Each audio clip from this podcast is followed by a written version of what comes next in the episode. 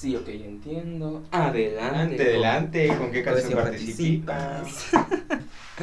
Adelante, ¿con qué canción participas? Estoy grabando aquí una historia. Esto es el multiverso. El multiverso. Porque ahí también estamos. Mira, aquí está el- también el logo de, de performance. Sí. Y se está viendo en el video y aquí, Sí. chica. Muy bien, señoras y señores, mamarrachas, mamarrachos, mamarraches, señoras. Sí, porque aquí somos. A ver, todos son señoras. Todes son señoras. O sea, no me importa. Yo ya encontré mi categoría. Yo soy una señora deprimida. Lo encontré hoy. ¿Por qué? Porque vi un TikTok de ¿cuántas canciones de señora deprimida te sabes? Y me sabía todas. Así que claramente soy una señora deprimida. Todos estamos de acuerdo, lo sabes perfectamente, ¿no? Mm, sí. No sé qué te sorprende, no sé qué te asombra. Ayer vino Gloria Trevi. Ah, sí. No la fui a ver. Tristeza. Tristeza. Pero muy bien. A ver, hoy vamos a hablar de algo que nos compete bastante. Eh, sí. Nos compete de sobremanera, yo diría. Y es algo muy fuerte Ah, yo me voy a porque, acomodar porque. porque justo en nuestro contexto está pasando algo, pues, Curiosín. curiosín, exacto. Que no sé si ya lo han visto, yo creo que sí. Usted, bueno, estamos en Jalapa, eso ya lo hemos dicho, ¿no? O sea, ya no es ningún secreto. Y mucho menos porque, pues, digo, ya enseñamos hasta la facultad. Entonces, este, en la facultad se está dando una situación en la que un, un espacio en el que normalmente se presentaban cosas de nuestra unidad, pues se quería se supone que se quería como Cerrar. Vamos cerrar, vamos a dejarlo en cerrar. cerrarlo. Bueno, al final no era así, pues eh, fue un malentendido, pues lo que sea, pero pues hubo un pedo ahí, ¿no? Pero nos ha hecho preguntarnos. Exacto. Surgió nosotros la pregunta. Porque Raúl hace, hace media hora me estaba diciendo esto de que, pues sí, pero ¿con qué razón estamos nosotros exigiendo esto, no? Si no, si no damos a entender o no hacemos esta mercadotecnia, porque sí, me encantó esa palabra, es eh, mera publicidad. El hecho de, de saber en qué nosotros beneficiamos a la sociedad, cuál es nuestro aporte. Exacto. Y es algo muy fuerte, algo que un artista a veces no se pone a pensar. Yo me he puesto a pensarlo, sí, porque, porque me pongo a pensar muchas cosas. Pero, pero sí, en serio, ¿cuál, cuál es el, el aporte social del artista, no? De hecho, este capítulo se va a llamar Objetivo del artista. Nah, no me gustó. Mm, es- este capítulo se va a llamar. mm, pues importancia social del arte. Podría ser.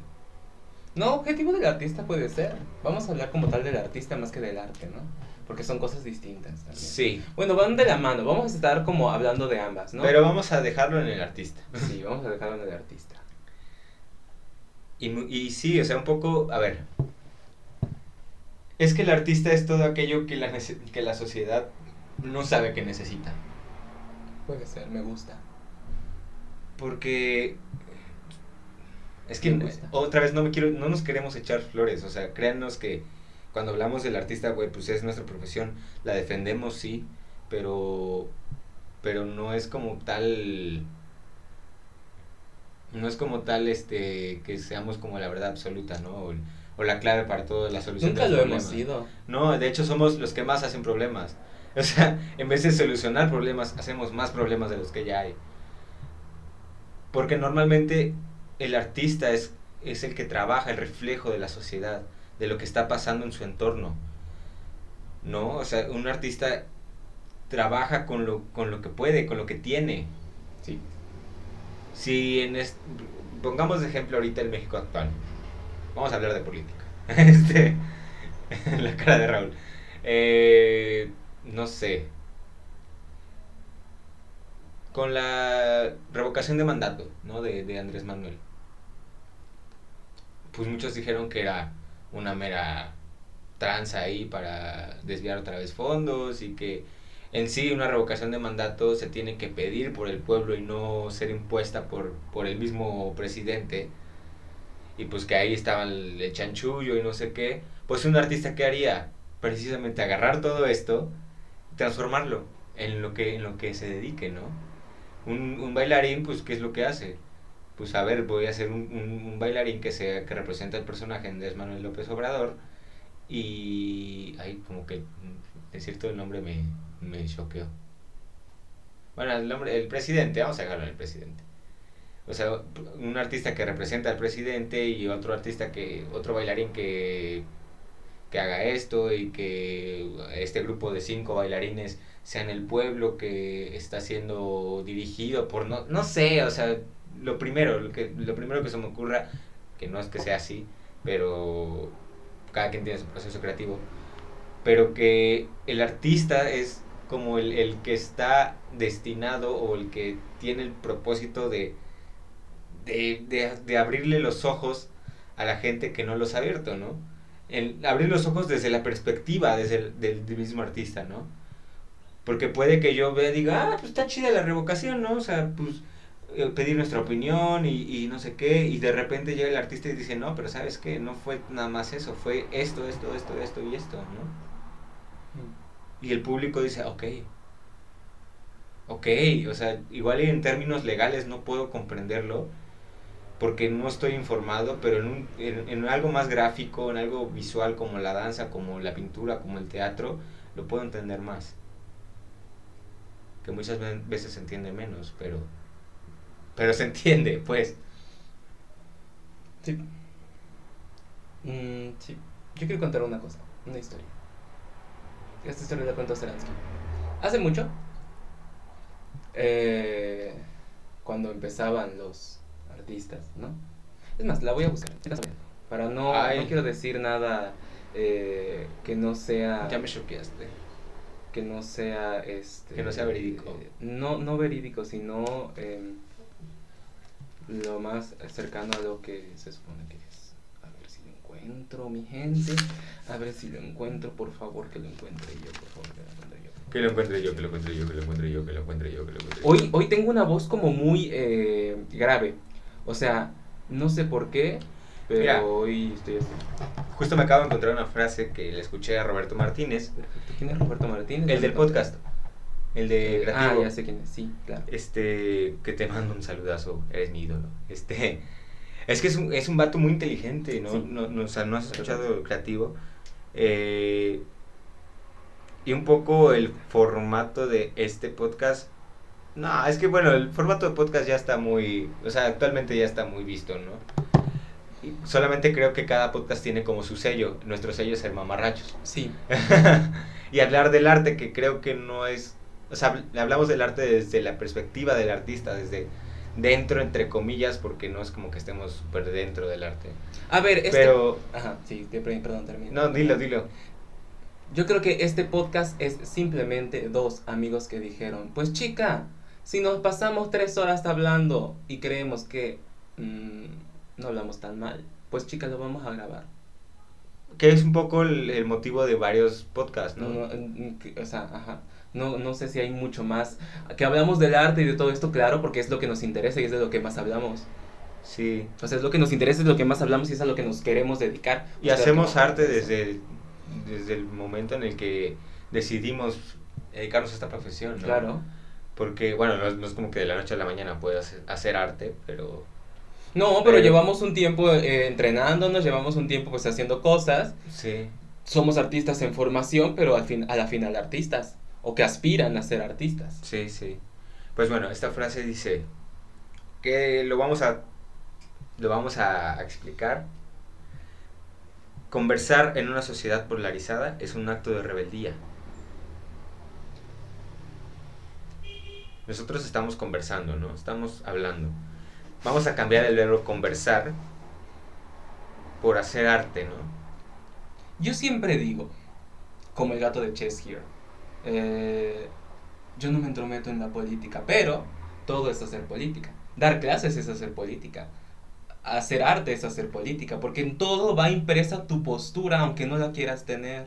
Aunque tú digas que eres una persona imparcial, sí, todos somos, eh, o sea, puede ser, pero a la final en todo está expuesta tus posturas al respecto. En todo, en todo lo que hagas. Y es, decía Paulo Freire, cuando el, cuando el maestro va a dar clases es necesario que tenga claras sus posturas, no para imponérselas a los demás, sino para que él se constituya como un individuo, ¿no? Con en todas sus esferas y bueno, desde ahí de clases. Sí. Y es, esto, es, esto es la vida, ¿no? Todo es política, a mí no me gusta la política, pero todo lo es. No sé si me hubiera gustado estudiar ciencias políticas, porque la burocracia no me gusta. A mí no. porque la burocracia no me gusta. Me hubiera gustado ser historia. Historiador. Sí. Yo siento que tengo una facilidad para contar este tipo de cosas, pero bueno. Es que, como siempre, yo, yo lo he querido desde que lo escuché, que no me acuerdo cuándo, lo escuché, pero pero que la historia se, se, disfruta más cuando se cuenta como chisme. Claro, claro. Si la historia nos la contaran como si fueran historias, a nadie nos, nos olvidaría. Sí. Es que, ¿qué hacen en la escuela, no? O sea, en la escuela te dicen, a ver, en tal fecha, tal, tal, tal, y aparte de la fecha. Te la resumen a dices, no mames, o sea, de por sí me cagan las matemáticas y tú me quieres poner más números. O sea, ¿yo por qué quiero saber la fecha si la puedo googlear? Yo lo que quiero saber es, ¿por qué la caída de Constantinopla devino en el descubrimiento de América? Esto nadie nos lo cuenta, y es chica, es verdad, pues claro, porque cerraron el puerto más importante que iba a India y ahora los reyes querían buscar cómo conseguir seda. ¿Cómo le hacemos? Pues lárgate, Cristóbal Colón. Pues lárgate, güey. Vámonos. Y Cristóbal Colón llegó pensando que era la India, o sea, no, no supo... Por eso nos dicen indios. Sí, sí, porque, porque no supo nunca en realidad a dónde había llegado. No, nunca, murió sin saberlo. Murió sin saber que había descubierto un nuevo América le ponen América por Américo Vespucio porque fue el primero que circunvaló la Tierra, pero América como tal creo que el nombre viene hasta 1400 y algo. O sea, mucho después de la muerte de Colón. Muchísimo. Él se murió sin. Y se murió pobre. y se murió pobre. Sí. Sí, se murió pobre. Sí, sí, pues sí. O como, no sé, o sea. O porque en la plaza de mm, San Pedro se celebraban corridas de toros. Pues ¿por qué? Porque los, los eh, Borgia eran españoles y ahí se celebró una corrida de toros cuando conquistaron Tenochtitlán. Chica. Pues claro que sí, chica.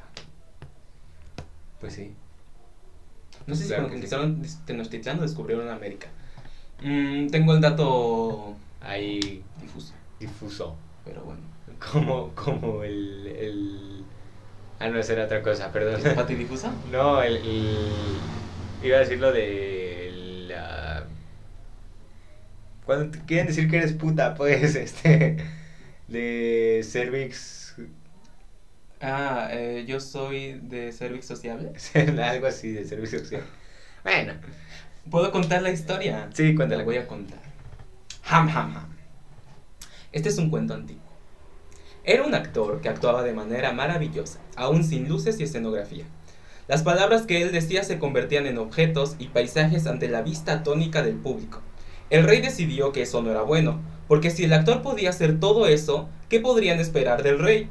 Entonces mandó a cortar su lengua, y el actor solo bailó, y con pantomimas volvían a aparecer los objetos y paisaje ante la mirada atónita de la concurrencia.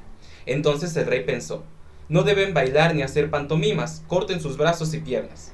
Entonces el actor abría y cerraba sus ojos y de sus ojos salía luz que proyectaba en los muros y sobre el público hermosos paisajes y objetos extraordinarios.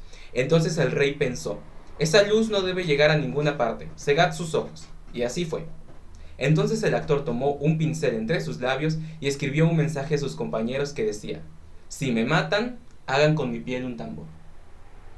Palabras de Abraham Su perra madre. ¿Qué pasa?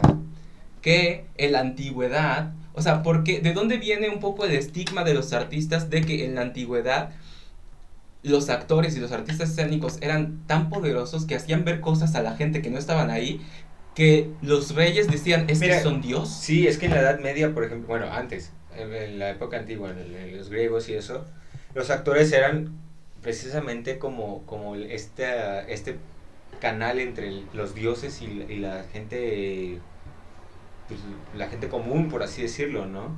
Tan es así que los mismos sacerdotes eran como fieles seguidores al teatro, ¿no? Porque eran así como que, ah, no mames, ¿qué me va a decir ahora, no? Sí, o sea, entonces el rey dice, a ver, esta persona les está haciendo ver cosas que no están ahí, tiene un montón de poder, no lo puedo permitir. Entonces de ahí viene un poco como la, la, la, censura y la, no la denigración, sino el, el hecho de que artista sea sinónimo de indecente. Hubo un tiempo y creo que continúa donde artista es sinónimo un poco de indecente. Pero viene como desde ahí. ¿Qué, ¿Qué pasa? Yo no creo un poco que los artistas seamos como dioses, ni mucho menos. Si yo soy artista, creo que me considero, palabras de la maestra Yamilka, la quiero, el más mundano de los seres humanos. no, no, no. Lo que sí creo es que se abren un poco los canales de percepción y uno ve las cosas de manera distinta, ¿no? ¿A qué, a qué voy con esto? Yo creo que el arte es inútil. sí. De verdad. O sea, esto ya lo he dicho otras veces. El arte es inútil. O sea, no produce, inútil desde la perspectiva un poco capitalista, que es lo que rige al mundo. Y eso, y, eso es justo a lo que iba, ¿no? ¿Por qué los artistas nos tachan como de hippies? Porque precisamente muchos tienen la, la idea de que afuera capitalismo, ¿no? Porque desde el ámbito capitalista el arte es inútil, no genera. Es que no genera nada. Desde cualquier no solo desde el capitalismo, o sea, desde cualquier ámbito no genera nada. Literalmente le estás vendiendo a la gente un momento. Sí, sí. Es como venderles, te, voy, te vendo una hora. Sí, te vendo una hora de mi tiempo. Claro. En esa hora suceden cosas magníficas y, y, y, todo, ¿no? Pero concretamente, hacer arte o hacer coreografía y todas estas cosas no, no brinda ningún bien económico. O sea, por no eso nos morimos de hambre. Sí, por eso vivo del aplauso. yo hacen aplausos todos los días. Sí, yo. Por eso, o sea, todo este tipo de cosas mm, no, no producen. Pero me encanta hacer cosas inútiles. ¿Sí? Me encanta hacer cosas inútiles.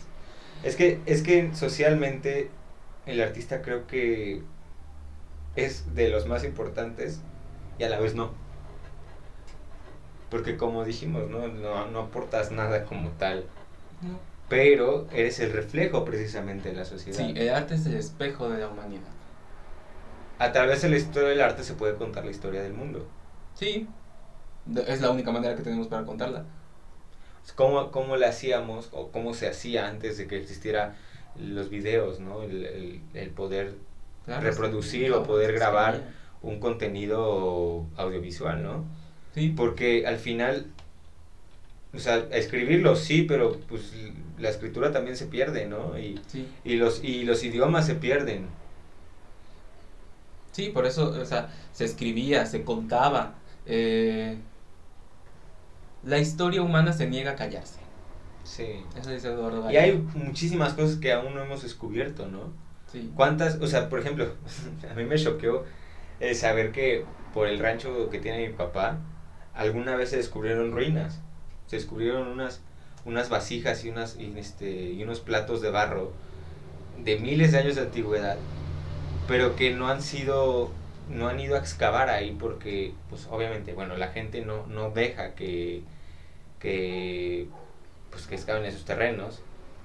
Y otra pues porque pues cuántas cosas tienes que arriesgar para descubrir igual y una cosa insignificante. Pero pues así se descubrió este no sé Chichen Itza no y así se descubrieron muchísimas cosas que que ahora son patrimonio cultural de la humanidad, ¿no? Sí. ¿Cómo sabíamos del, del gigante de Rodas, por ejemplo? Gigante de Rodas, pues nomás así se decía, no, pues existió alguna vez ahí en Rodas un coloso que, que daba la bienvenida a, a, los, a los navegantes, ¿no? Cuando entraban. Pero pues no se pudo evidenciar hasta cierto punto, ¿no? Y ya de ahí fue con lo, ah, bueno, pues lo ponemos en una siete de las maravillas del mundo antiguo, ¿no? Bueno, ahorita antiguo, antes, eran las maravillas normales, ¿no? Pero, pero no más, o los jardines grandes de Babilonia, que nadie sabe dónde estuvieron. No, todos sabemos que existieron. Exacto, solo sabemos que existieron, pero, pero pues sí, ¿y dónde, no? Sí. Porque como lo narran, pues hay varios lugares que, Sí, que coinciden, pero... El castillo de pues un rey se supone que a la esposa le encantaban, ¿no? Sí. Y por eso se puso sus jardines. Pero sí, sí. Entonces, pues como tal, el, el, el artista no tiene, no tiene un propósito. Y por lo mismo que no tiene un propósito, puede ser cualquiera su propósito. Sí, exacto. Como no existe nada, puedes construir todo. Exactamente. Eh, sí, yo, como, como dice el maestro, disculpen que hable mucho de Seransky, pero eh, eh, realmente he aprendido Es que lo conoció hace poco. Y lo conocí. Entonces y soy como soñando. tan feliz. O sea, yo no creía que era real, pero sí es real, lo puedo decir. Lo es toqué, una persona dice, real. le agarré la mano. Lo, lo vi, lo conocí, hablé un poquito con él. Soy, o sea, soy feliz. En ese momento podía morir en paz. Ahorita ya no. Ahorita ya no. En pero en ese sí. momento yo era muy feliz. Bueno, el caso. Él dice, yo hago arte no para mí, sino para la comunidad. Y es verdad. O sea, yo creo que yo hago danza no para mí. Sí, el primero que le gusta es a mí, obvio. Yo hago lo que yo quisiera hacer porque es lo único que puedo hacer. Pero yo lo que hago al final es un poco para la, la comunidad. Eh, Oseransky dice que el artista es una persona que puede caminar por el hilo de la vida sin caerse. ¿Qué es caerse del hilo de la vida? Pues, por ejemplo, el, primer paso para caer del hilo de la vida es dejar de creer en ti mismo. Sucumbir ante el hambre o el frío. Él dice que un artista eh, no es, capaz de, de seguir en, en ese sentido, ¿no? de no caer en eso. Y que el artista también es capaz de meterse a la maldad más grande y salir limpio, salir impoluto. Y creo que es un poco verdad. Es que a ver, un poco, verdad. un poco el artista es la esencia del humano maxi- maximizada, ¿no? Potencializada. Potenciada. Puede ser. Potenciada, perdón. Tengo problemas. A veces soy disléxico. Yo creo que, que soy disléxico. Mm, yo también. En cierto punto muy, muy, muy pequeño, pero creo que sí. Bueno, el, el artista es como un humano potenciado, ¿no? Y este. Y los humanos estamos llenos de contradicciones. Entonces el artista está aún más lleno de Ay, contradicciones. yo puedo decir una cosa que escuché de Antonio Gala, precisamente, el ser humano está hecho de contradicciones. Pero de, o sea, en sí, la existencia humana es una contradicción. Sí, Porque el ser humano, fíjate, esto dice Antonio Gala, que yo lo amo. O sea, de verdad me encanta. El hombre está hecho de contradicciones. Se siente tan grande como el mar, aunque se esté ahogando. Porque sabe que está muriendo, pero el mar no sabe que lo mata. sí. Y yo, La- sí, y como tú dices, la misma ex- existencia humana es una contradicción. la existencia humana es una contradicción tremenda. Nos creemos los reyes del mundo, pero sucumbimos ante la naturaleza, ¿no? Sí, la naturaleza no sabe que nos mata, pero nosotros sabemos que nos morimos. Sí. Me encanta. Estamos tan metidos en nuestra, en nuestra conciencia que no sabemos que la tenemos. Es que acabo de entender gracias a Antonio Gala que tú no tienes a la vida, la vida, la vida te tiene, Tiene a ti. sí. O sea, tú no tienes vida. La vida Es que- tiene a ti. Tenemos la gran ventaja y desventaja que es tener conciencia. El estar conscientes de que nacemos, crecemos, morimos. Somos la única especie en la Tierra que sabe que muere. Que sabe que en algún momento su vida se va a acabar. Sí. Y, y lo más contradictorio de esto es que aún sabiendo esto no lo aprovechamos. Porque ¿qué hace un perro? ¿Qué hace un, un- Sí, vamos a poner el ejemplo de un perro. Un perro vivo y le vale madre, o sea, te mueve la cola cuando llegas y es el mejor momento de su vida. Sí. Y siempre come como si fuera la última vez que va a comer. Y lo cagado de esto, lo, lo impresionante, es que no sabe que se va a morir. No lo entiende. Dicen, yo creo que los perros viven menos porque nacen sabiendo amar. Por eso viven menos que los humanos. Los humanos tenemos que aprender muchísimas cosas a lo largo de nuestra vida. Sí. Sin embargo, perdemos el tiempo haciéndolo, haciendo muchas cosas que no tienen importancia. Y sabemos que nos vamos a morir y no aprovechamos la vida. Justo cuando, te, cuando tienes la, la certeza de que te vas a morir, es cuando quieres hacer todo. Claro, porque estás enfrentado a la última de las... La muerte es la última de las posibilidades. Sí. Cuando la gente se enfrenta a la última de las posibilidades es entonces que como que cobra sentido. Güey, y entonces, ¿por qué no aprovechar todo el, todos los momentos de tu vida, ¿no? Que sí está bien darte descansos y, y, vivir la vida como quieras, ¿no? Pero, pero en serio está, está valiendo la pena lo que estás haciendo en este momento. O sea, si fuera la última cosa que, que puedes hacer, neta sería esa. Puede ser, mira, yo creo que hay momentos no todos tenemos la fortuna de hacer en la vida lo que hemos lo que queremos, lo que hemos querido. Yo tengo la fortuna de decir que estoy estudiando la carrera que yo decidí. Porque por, influenciado por lo que quieras, pero yo la decidí. Sí, sí, sí. Y que estoy haciendo lo que yo quise hacer, porque tengo la fortuna y el privilegio de hacerlo. ¿Cuántos compañeros de nosotros, bueno, o sea, compañeros de, de nuestra carrera, ¿no? Pero se metieron a nuestra carrera porque era lo que en verdad querían, pero ya tienen una carrera o están haciendo otra, ¿no? Porque tienen que cumplirle a sus padres o tienen que cumplirse a sí mismos. Claro. Entre comillas. O sea, por eso te digo, yo creo que hay gente, o sea, que no todos tenemos ese privilegio. Porque cuánta gente quiere estudiar otra cosa que no está estudiando pero no puede o no se ha dado la oportunidad o sea, por ciertas circunstancias. Yo creo y he entendido que si, si mis situaciones en general, si mi contexto fuera otro, no estaría estudiando arte. O sea, no lo estaría haciendo. Porque ni en, en mi cabeza nunca pasaría la posibilidad de que yo lo podría hacer. O sea, ni siquiera lo pensaría. Por ejemplo, yo les digo, mi papá tiene un rancho. Y, y la familia de mi papá, pues no son. La mayoría es del rancho, ¿no? Ayer fui a una, a una boda allá y me preguntaban, bueno, ¿y qué estudias? Y yo ya sabía por dónde iba, iba a acabar eso, pero bueno, quise, quise experimentar. y este, estudio danza contemporánea. Bueno, ¿y, ¿y de qué vas a vivir? Pues me voy a morir de hambre. Pues me voy a morir de hambre, ¿no? Porque ahí en el rancho están acostumbrados a que los que pueden estudiar estudian, no sé, paramédicos o, o, estudian ingeniería en algo, o algo que, que, que, tengan, entre comillas, la certeza de que les va a dar, ¿no? De que van a poder vivir y subsistir de eso, ¿no? Yo tengo el privilegio de que nací aquí en Jalapa, o sea, soy, tengo familia de clase media, eh, puedo darme el lujo de, de, y la oportunidad de estudiar arte, ¿no? Exacto. Porque no tengo necesidades ahorita, pero si tuviera, tal vez no estuviera estudiando arte. Exacto, es eso. Yo también lo, lo, pienso así. Si yo tuviera otras condiciones, probablemente no estaría estudiando arte. O sea, probablemente sí. Ni, ni, me pasaría por acá. Puede ser, tenemos compañeros de todo, ¿no? Sí, pero te digo, o sea, la vida muchas veces no le da a todos la oportunidad de a lo mejor hacer lo que lo que ellos quisieran hacer. El valor. Mismo, yo, creo que, yo creo que más que nada no es la oportunidad, sino el valor. Porque la oportunidad te la buscas, ¿no? No, pero es que, es que... Es que mira, por mucho valor que tengas, es que puede. yo entiendo, por mucho valor que tengas, si no se puede, no se puede, ¿no? Claro. Pero, pero, o sea, es que cuántas historias has visto ahí dentro de la facultad, ¿no?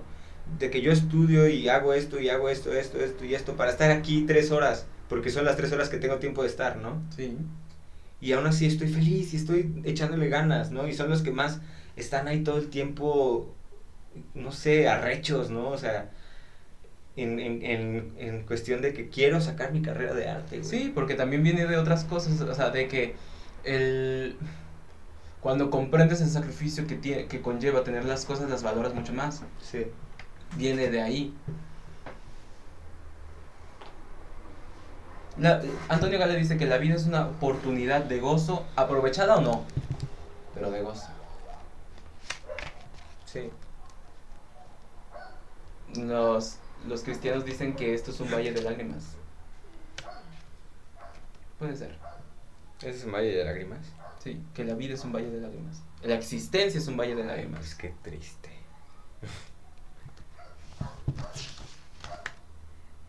En el, Yo creo que la vida es vida.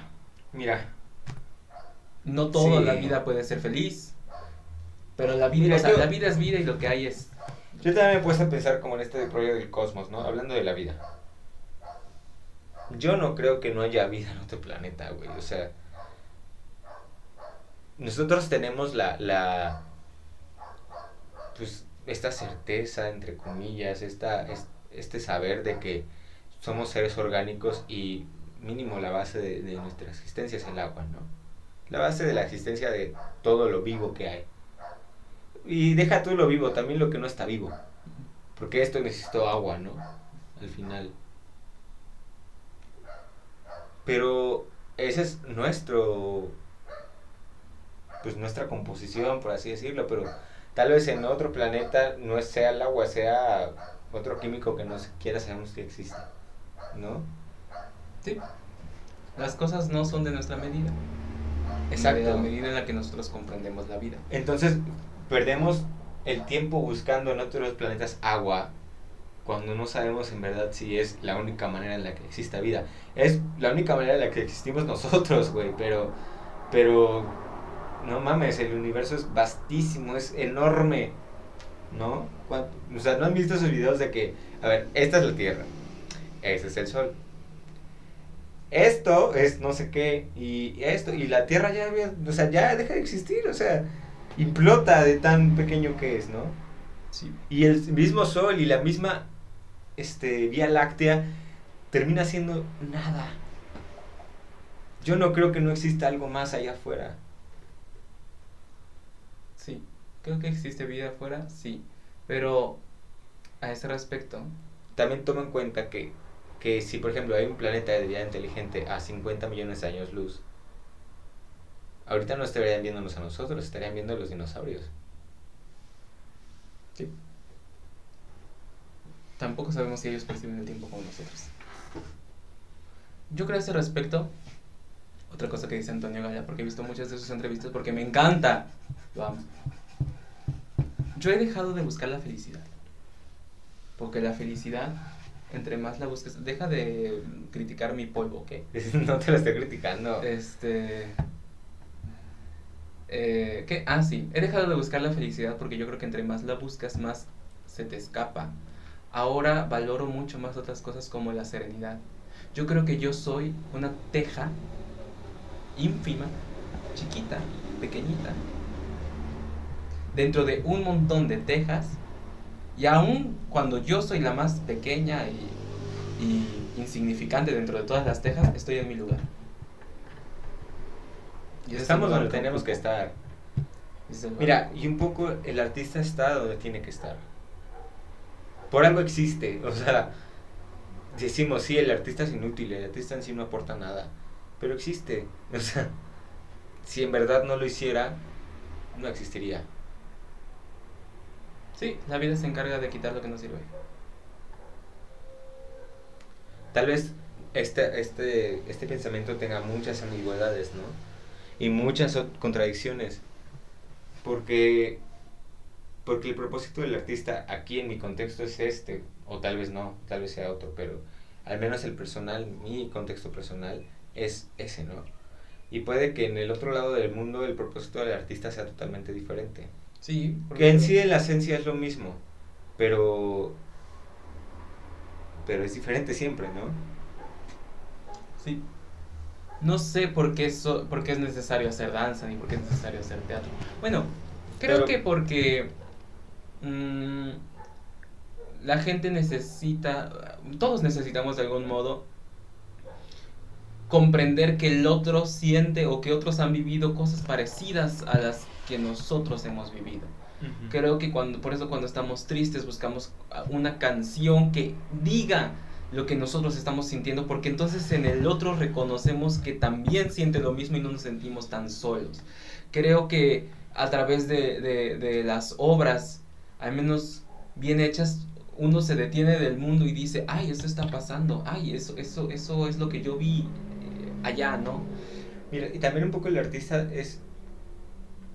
O sea, como estamos tan en contacto con nuestras emociones, dentro de un mundo en el que ya las emociones pasan a un segundo plano, porque, güey, o sea, estamos llenos de, de tecnología y de asfalto y, y, no sé, mierda en el mundo, que, que ya las emociones pasan a ser un segundo plano, ¿no? Dentro de la rutina no cabe tiempo para las emociones. Entonces el artista es, es, es precisamente este contrapeso en la balanza que dices, ok, tal vez la sociedad no tenga emociones, pues el artista sí, y el artista los transmite. y puede hacer conmocionar a los que no tienen emociones, ¿no?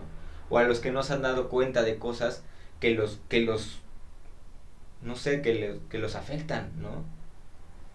Sí.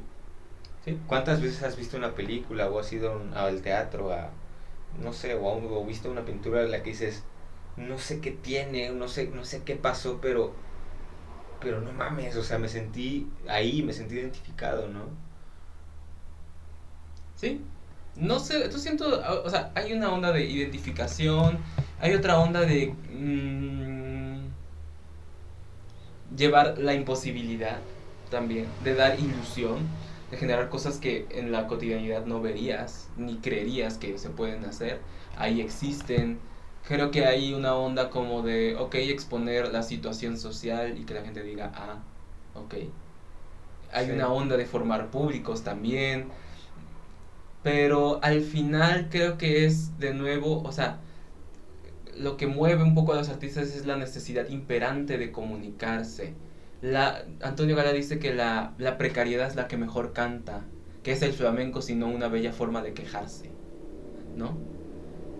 También viene de ahí un poco, o sea, hay una necesidad de que quiero decir esto, y entonces lo, lo plasmas ahí, de qué manera lo traduces al cuerpo, de qué manera lo traduces a la pintura, y entonces lo pones ahí y la gente que lo ve puede conectar de repente con tal emoción o con tal sentimiento, ¿no? La necesidad de contar una historia, hablar de la muerte, hablar de lo que te, te, te impacta. Creo que es,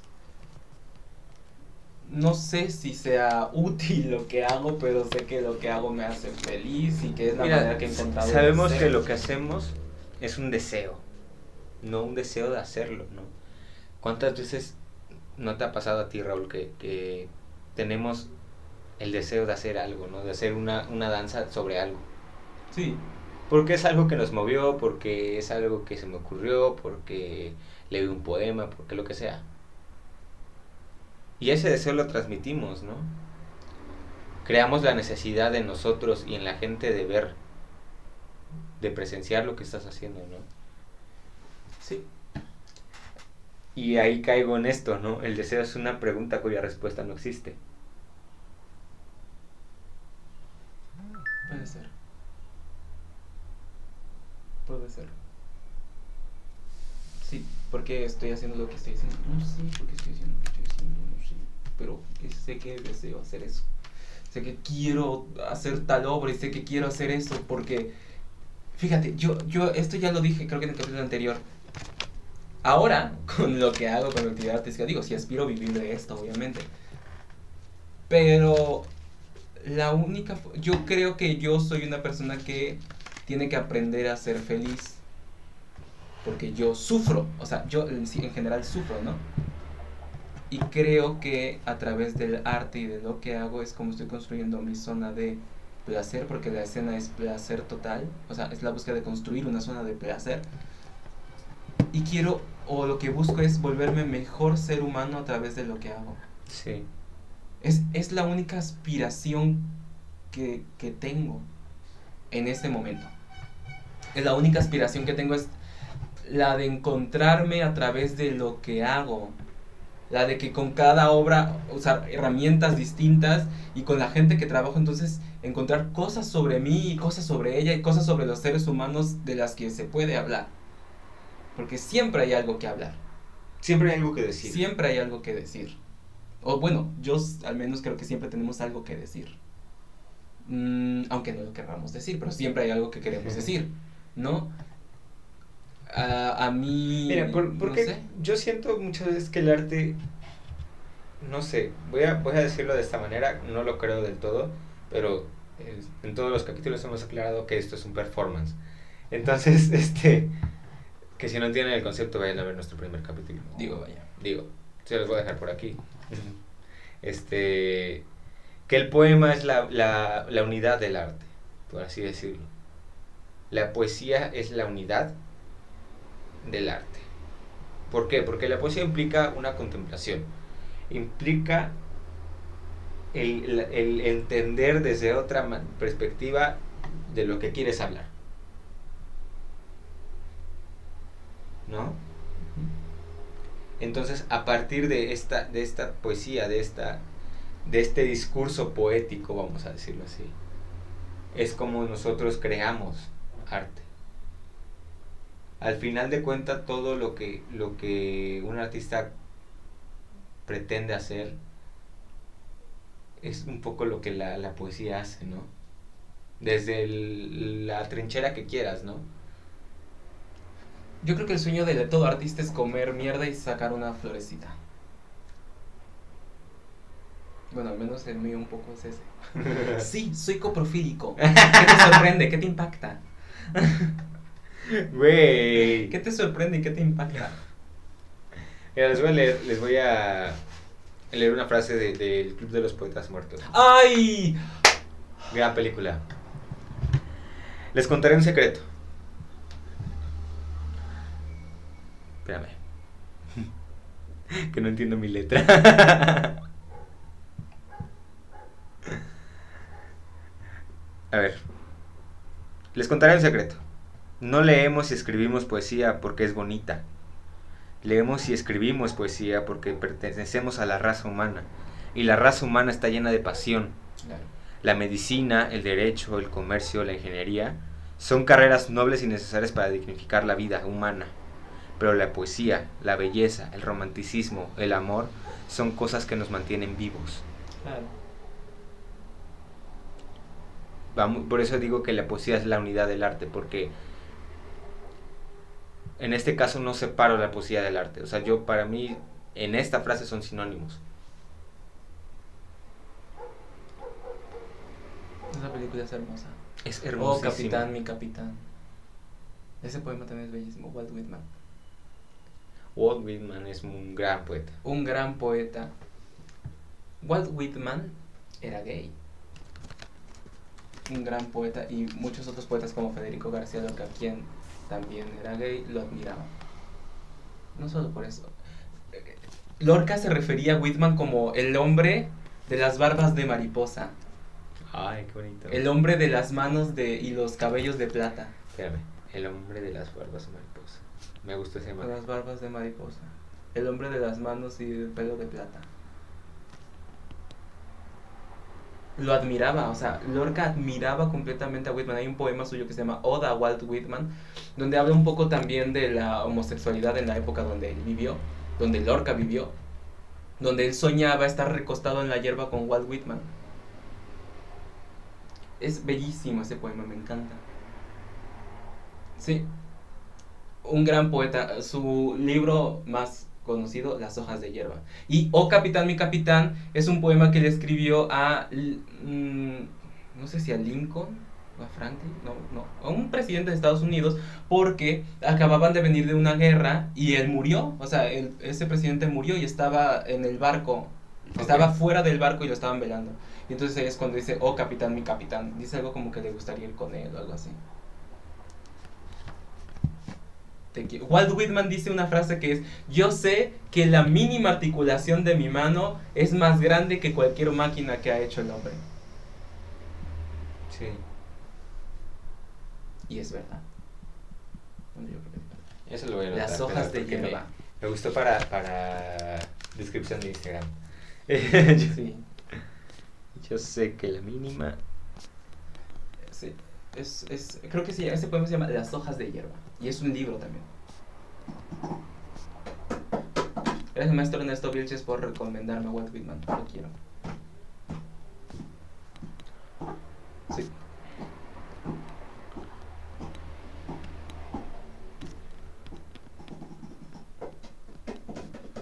Hay, hay un poema de León Felipe que también me encanta, que dice Espérame, que ¿cómo se llamaba el libro que dijiste? Las hojas de hierba. Sí. Sí, ya lo, ya lo había escuchado. De hecho, lo, Sí. lo estoy buscando. Sí, es su libro más conocido de poemas. Sí, por eso lo estoy buscando. Me gusta mucho la poesía. Sí. El inglés es muy bonito para la poesía, el japonés. Es que siento que cada idioma tiene su, su sazón, ¿no? O sea, Claro. el, el- a mí me gusta mucho el español y leer poesía escrita originalmente en español. Porque tenemos un saborcito muy, muy, muy bonito. Muy, somos muy románticos, güey. O sea, románticos en, no en el aspecto amoroso, sino románticos en, en un aspecto pues romanticista, pues, o sea, no sé cómo explicarlo. Bueno, que en el romanticismo, el romanticismo realmente no habla del amor, ¿eh? No, no, el no. movimiento romanticismo habla de la nostalgia, de la Sí. nostalgia de la naturaleza, porque como era la revolución industrial, la gente se dio cuenta que eso que iba, eso que era, ay, tengo un aviso de tarea pedagogía, bueno, Es- que eso que, que había sido caminar en el bosque y jugar y todo eso no iba a regresar nunca, y tenían razón, no regresó nunca. no regreso nunca. esa de ahí viene el romanticismo de la nostalgia por eso se compusieron los nocturnos por eso se compusieron todas esas cosas tan como de añoranza realmente el sentimiento del romanticismo no Es una amor, añoranza, sí. sino la nostalgia Sí, sí, sí. gracias maestro Barros por esa clase ahora Es- entiendo todo Ay, qué bonito. Yo nunca, nunca me han dado clases maestro Baruch, pero es, es- se ve que es un gran maestro, o sea. Gran maestro gracias a eso ya entiendo todo claro porque el romanticismo no habla del amor habla de la añoranza ¿por qué crees que Monet hizo todos esos este, Sí. cuadros de Paisajes. paisajes y todo eso.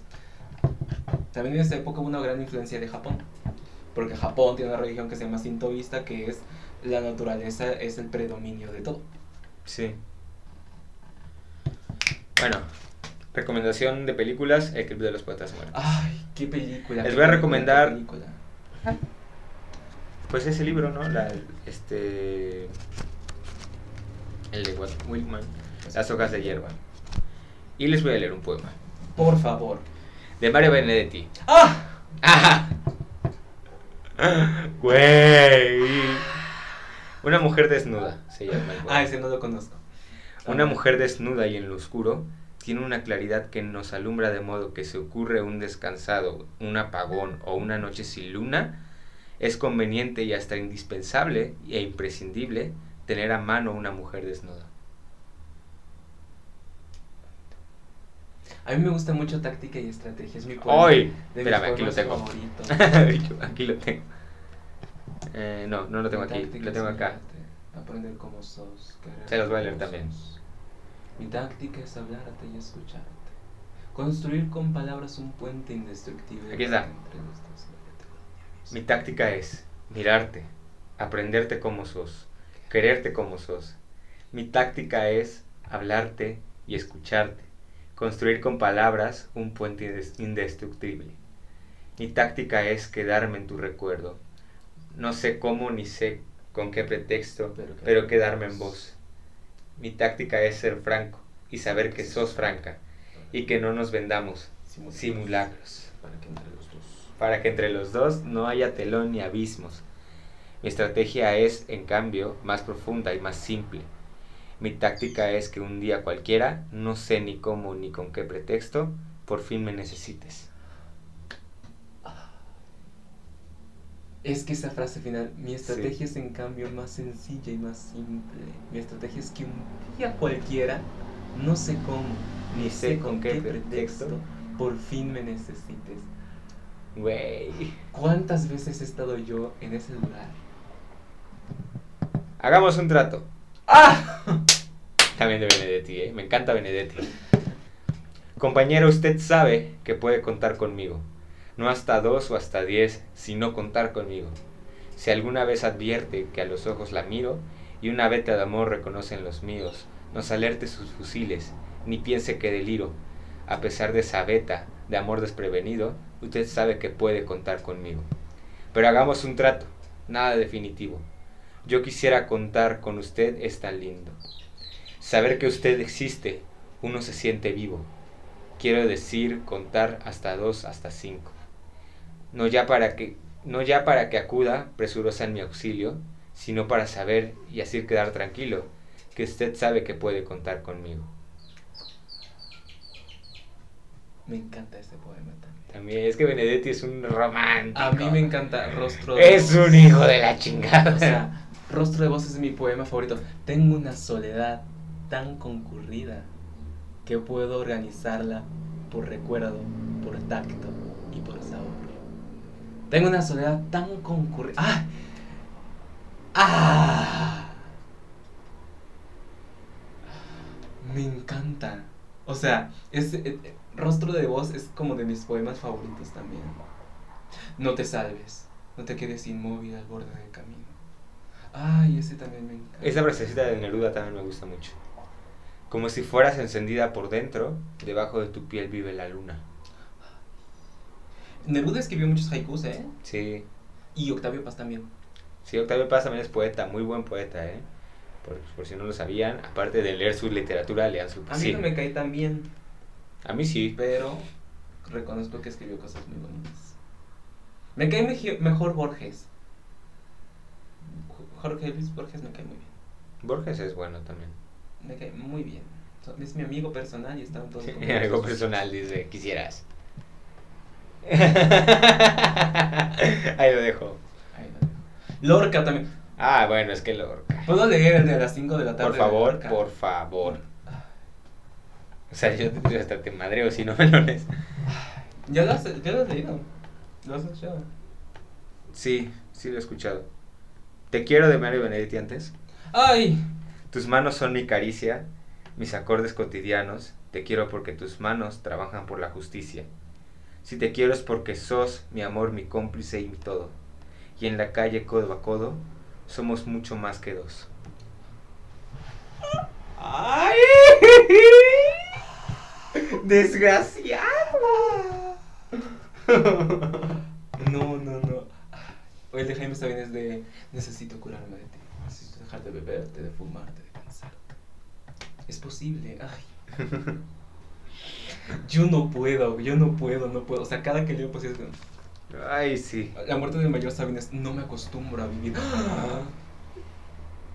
No me acostumbro a vivir sin ti. Ah, Ah, so- no, chica, yo no puedo. No puedo, no puedo. Ay, la tía Chofi, ¿estás bien ahí? Ay, bajo la hierba que te hace una cortina para mirar el mundo. ¿Por qué escribiste eso? Te odio. Desgraciado. Te odio, te odio, te odio. Te odio, pero te amo. Es que yo cuando leí eso dije. "Ah". Como dice Hash, te, te odio, te amo, te amo, te odio. Ay, cómo odio amarte. Bueno, 5 de la tarde. 5 de la tarde, ¿eh? Federico García Lorca. A las 5 de la tarde. Eran las 5 en punto de la tarde. Un niño trajo la sábana blanca a las 5 de la tarde. Una espuerta de cal ya prevenida a las 5 de la tarde. Lo demás era muerte y solo muerte a las 5 de la tarde. El viento se llevó los algodones a las 5 de la tarde y el óxido sembró cristal y níquel a las 5 de la tarde. Ya luchan la paloma y el leopardo a las 5 de la tarde y un muslo con un asta desolada a las 5 de la tarde. Comenzaron los sones de bordón a las 5 de la tarde, las campanas de arsénico y el humo a las 5 de la tarde. En las esquinas, grupos de silencio a las 5 de la tarde. Y el toro solo corazón arriba a las 5 de la tarde. Cuando el sudor de nieve fue llegando a las 5 de la tarde, cuando la plaza se cubrió de yodo a las 5 de la tarde, la muerte puso huevos en la herida a las 5 de la tarde, a las 5 de la tarde, a las 5 en punto de la tarde. Un ataúd con ruedas es la cama a las 5 de la tarde. Huesos y flautas suenan en su oído a las 5 de la tarde. El toro ya mugía por su frente a las 5 de la tarde. El cuarto se irizaba de agonía a las 5 de la tarde. A lo lejos ya viene la gangrena a las 5 de la tarde. Trompa de lirio por las verdes ingles a las 5 de la tarde. Las heridas quemaban como soles a las 5 de la tarde y el gentío rompía las ventanas a las 5 de la tarde. A las 5 de la tarde. Qué terrible 5 de la tarde. Eran las 5 en todos los relojes. Eran las 5 en sombra de la tarde. Yo no puedo. Ay, se me puso la piel chinita, güey. No puedo. Ay, se me puso la piel chinita. Eran las 5 en sombra de la tarde. Desgraciado. No puedo. No puedo. No puedo. Desgraciado. O sea, lo odio, lo odio, lo odio, lo odio. Lo odio demasiado, no puedo. Ay, no, hasta como que temblé, güey. Güey, no, no puedo. Me encanta. Bueno, bueno. poema. Con este poema vamos a cerrar. Vamos a cerrar. chicas. Ay, chicos, bueno, está un poco triste, ¿no? Eh, pero pues para que se queden deprimidos en la semana, ¿no? este, para darles una, una, una, Esto una es excusa. arte. Para darles una excusa de estar deprimidos. Esto es arte, esto es gloria pura. Claro que sí. Bueno. Nos vemos. Simplemente nos vemos. Por favor, suscríbanse, denle like, compartan, síganos. Lean poemas. Lean poemas, este, les recomiendo a mm, Jaime Sabines también. Este, y les recomiendo a, no sé, este, García Márquez también escribía muy buena poesía, ¿eh? Nunca he leído poemas de. Bueno. Ayo, bye. Ay, yo. No quiero.